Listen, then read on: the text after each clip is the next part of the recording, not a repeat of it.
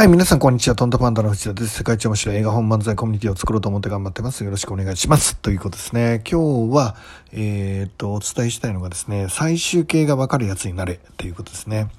で、僕は授業をやっていて思うことなんですけど、いろんな技術や知識があるのはいいことなんですが、えー、最も重要なことは何かというふうに言われれば、えー、要は最終形、サービス、あるいは皆様の製品、えー、どちらでもいいんですけど、まあ、とりあえず提供するものに関して、えっ、ー、と、こういうものができたら最高なんだっていう、えー、ものを持っているのがリーダーだっていうことですね。マーケッターであり、経営者であるということですね。で、これがですね、えっ、ー、と、実は、あの、唯一の仕事であるかもしれないということですね。つまり自分の理想とするサービスに対して、現状がどれくらい乖離があって、その乖離を、えー、なくすためにはどんな努力をすればいいのかっていうのを明確に打ち出せるっていうのが重要だっていうことですね。例えばですね、えっ、ー、と、最終形が自分で分からなくなったら全くうまくいかないっていう例も挙げながら今日は説明していこうと思うんですけど、えっ、ー、と、例えばですね、よく、あの、料理人になりたいから、えー、まずは、あの、料理教室に通う。うん、まあ、悪くなさそうな選択ですね。あるいは、えー、コーヒー、カフェの、カフェを自分で開きたいから、えっ、ー、と、コーヒーを入れる学校に行く。うん、えっ、と、リラクゼーションのサロンを経験経験したいから、えー、マッサージの勉強の学校に通うなんていう判断ですね。で、それぞれ自体も学んだ方がいいし、知ってることに越したことはないっていうのは確かなんですけど、経営者やマーケッターになろうと思うんだったら、そこではないかなっていうことです。えー、どういうことかっていうと、えー、自分が例えば料理で、えー、レストランを出すとするならば、まず一番重要な能力は、この料理だったら、えー、勝てる料理だっていうふうに断言できる能力が、えー、オーナーシェフには必要っていうことですね。あるいは、あの自分がシェフじゃなくても、オーナーがその能力があれば勝てるっていうことです。つまり、えっ、ー、と、お客さんが喜んでくれるもの、ヒットするものはこれなんだって最終的な GO が言えればいい。つまり今あるものとの差分をみんなに分かるように説明さえできればいいということですね。一方で、例えばいくらですね、なんか観音開きみたいな、ちょっとわかんないですけど、特別な包丁使いとか、えー、特別な技術が、あの、料理の技術があったとしても、それが美味しいものなのか、それが売れるものなのか、えー、これがお客さんが喜んでくれるものなのかっていうのが分かんなかったら、えー、全く意味がないということになるということですね。えー、昔ですね、僕が経験したのがですね、ある、え英語のね、え英語を教えながら、あとボクシングを教えられる、両方教えられるっていうあのとても素敵なあの女性の先生がいてね。ボクササイズと英語両方教えられる。なんかの英語の塾の先生もやりながらボクササイズのトレーナーもやられてるって方で。だったらこれ一緒にくっつけて英語でボクササイズっていうね、えー、本 DVD を売り出したらいいんじゃないのっていう話になったんですね。で本人もその気でですね始めたんですね。でえっ、ー、と実際撮影をしてみようということで撮影も始めたんですけどえー、一つ問題が起きたんですね。それは、えー、その先生、女性の先生と、えー、マーケターである僕の、えー、意見に乖離があったんですね。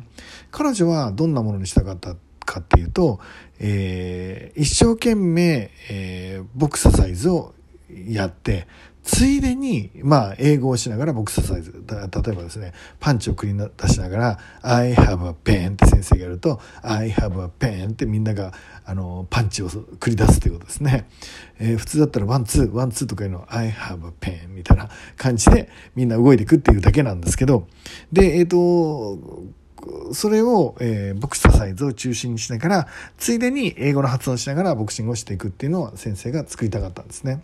一方で僕は全く違う感覚を持っていて、えっ、ー、と、トイ TOEIC のを必ず100点あげる。TOEIC を必ず100点あげるような100例文を暗記する、まず英語の教科書があって、これさえ勉強すれば TOEIC は100点上がるんだけど、ついでにその勉強をボクシングをしながらできるようにするっていう、えー、タイプのもの。つまり、えーと、英語の点数が上がる保証。月の、えー、もし上がらなかったらお金返しますよぐらいな体の、えー、英語でボクササイズっていう、えー、DVD えー、 and 本をですね、売り出したいと思ってたんですね。そうすると、えー、スタンスがですね、英語に、えー、関するスタンスが資格のために、えー、分かりやすく TOEIC みたいな英検でもいいんですけど、そういう分かりやすいもので合格とか100点上がるとかいうのを銘打って、銘打って売りたいと思ったのが僕で、一方で英語は趣味程度にボクシングを頑張って、まあ、例えば体重何キロ落として、えー、英語を、ついでに英語をなんとなく覚えていくみたいなのがいいんじゃないですかみたいな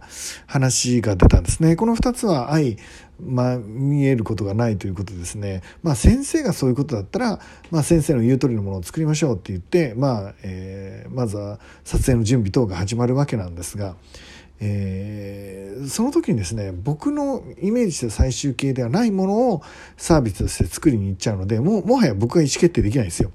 例えば100個の英文が出てきて「藤田さんこれでいいですかね?」って聞かれても「もうもういいんじゃないですか?」しかないじゃないですか。例えば、えっ、ー、と、これで100点あげられますかねって言われたら、これで100点あげられるかなみたいに考えられるけど、ただボクシングの間に喋ってる英語だったら別に何だっていいんじゃないのってなっちゃうじゃないですか。で、実際になったので、つまり僕はそのプロジェクトにおける最終形がわからないので、意思決定が全くできなくなったんです。これはどうですかって一応聞かれるんだけど、あ、あの、先生がいいって言うならいいんじゃない？みたいな答えしかできなくて、えっ、ー、と、何の魂もそこにこだわ、こあの入り込まないので、えー、自分で売ることもできないし人に伝えていくっていう、えー、そういうパッションにもならなかったっていうのが実情っていうことですね。